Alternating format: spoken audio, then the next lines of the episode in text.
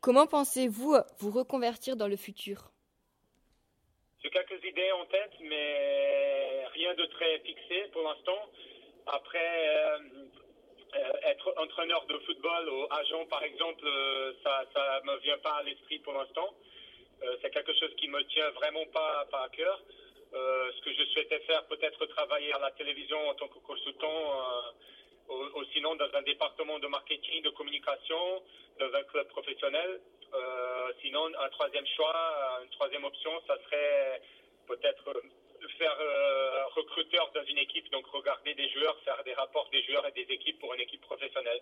Donc moi, je pars euh, sur ces trois axes de, travail. Après, peut-être qu'une une quatrième option se présentera selon les invitations que j'aurai dans le futur.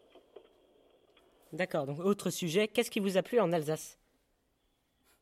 Euh, Je pourrais pas dire la choucroute et gewürz, hein, parce que ça serait anti-professionnel, mais c'est vrai que ces deux, ces deux choses sont pas mal, mais je pense que l'état d'esprit des gens, qui m'ont très bien accueilli, euh, et euh, la passion qu'ils ont pour le foot et pour le racing, euh, ensuite, ces côtés biculturels avec l'Allemagne, c'est vraiment quelque chose de très intéressant.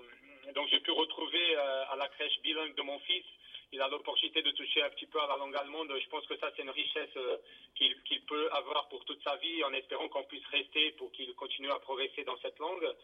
Et, ensuite, toutes, les, toutes les options de sortie culturelle que Strasbourg dispose, comme l'opéra, les pièces de théâtre, les concerts, les bars, les restaurants, les musées.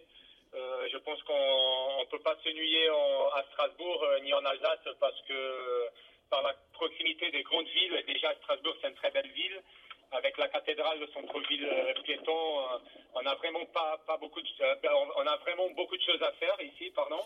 Et comme je, je, ne suis pas du tout casanier, c'est vraiment une région, une ville qui me correspond à 100%. Au collège, plusieurs élèves là voudraient être là footballeurs professionnels plus tard. Quel conseil leur donnerez-vous?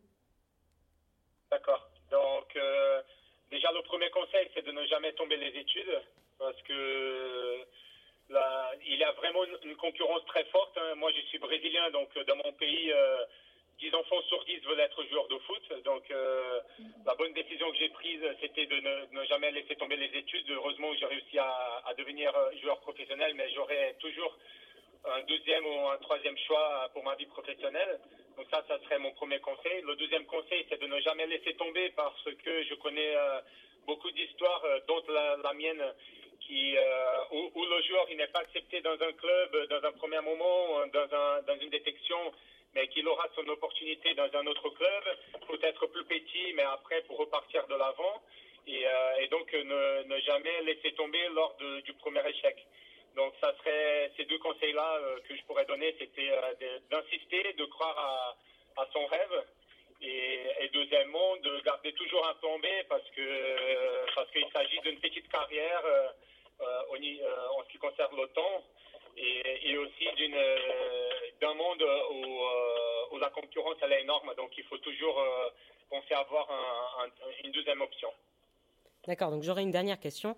Demain vous avez match. Comment vous vous sentez à la veille de ce match?